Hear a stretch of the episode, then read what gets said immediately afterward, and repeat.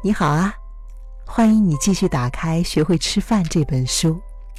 我是楚笑。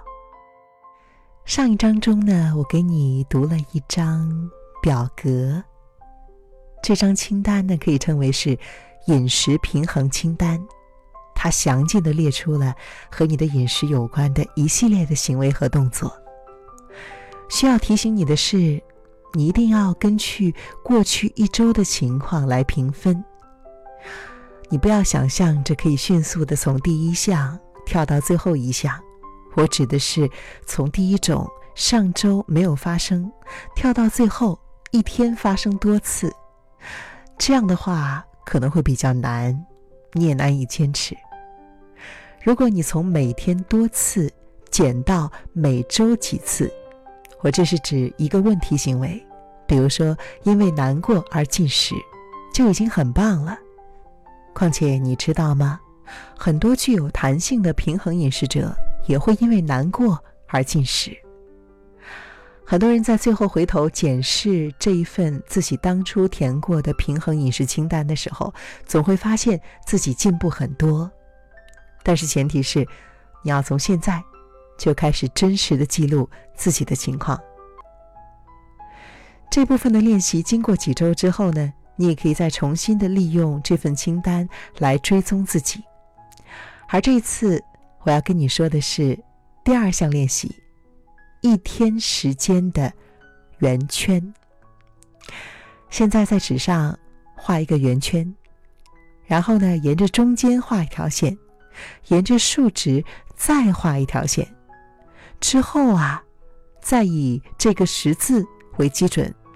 把这个圆平均分成更多的部分。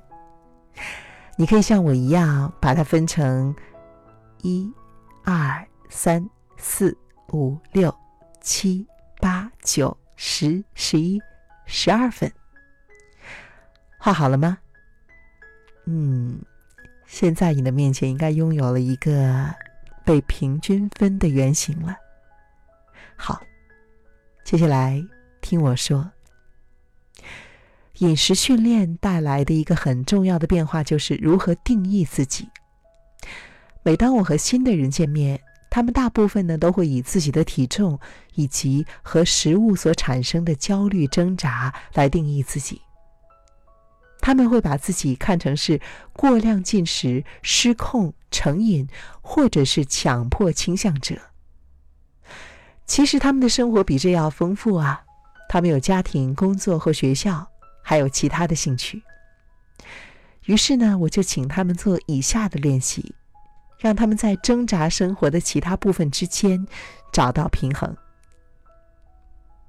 想想看，你通常会在一天之内花多少心思在进食、体重和身体上呢？花多少时间和心思在计划餐点、购买食物、烹饪？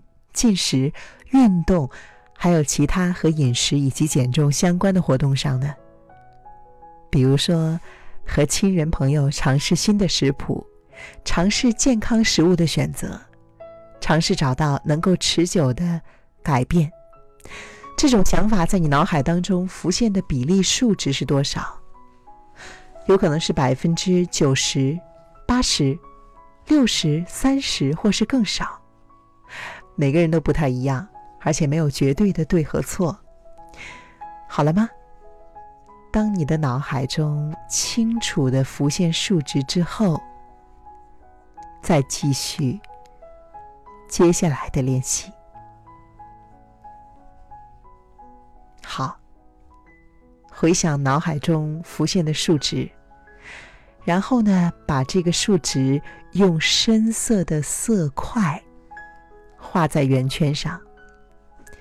比如说，如果你每天在琢磨着饮食和体重的时间占到了一天当中的一半，那么你就把这个圈圈的一半都填满。也许呢会是百分之七十，或是百分之四十。你也可以再把一块均分成两半，来呈现出更小的比例、更准确的比例。现在就开始填色吧。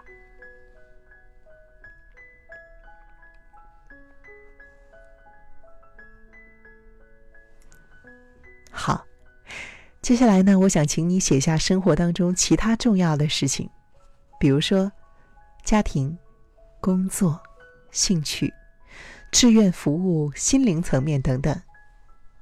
除了进食食物以及自己的身体之外，你通常会在一天当中花多少时间、心思以及注意力在生活中其他的事情上呢？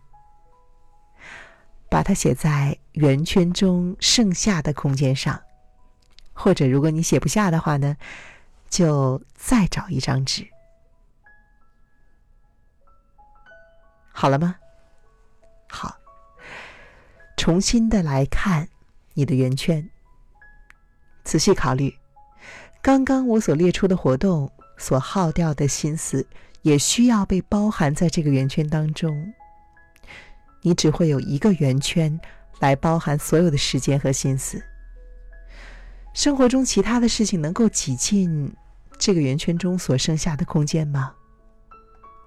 举个例子，如果你把百分之七十五的心思安排在食物或是体重当中，那么你生活中其他的事项能够挤进剩下的百分之二十五吗？考虑了生活当中其他重要的事项之后。你会如何调整有关进食、食物和体重的数值呢？脑海中有浮现新的数值吗？这个数值没有绝对的对错，而且可能每日每周都不太一样。这个练习是请你探索现在更契合的数值，而不是去批判它。好，接下来的几周。留意自己到底花了多少时间和心思在生活的其他层面，也可以多次回来检视你的圆圈。注意生活当中重要的事项花了多少时间。我想鼓励你在接下来的这一周重新画出你的圆圈，一直到感觉它能够充分的表现你所花的时间和心思。除了饮食和体重所造成的烦忧。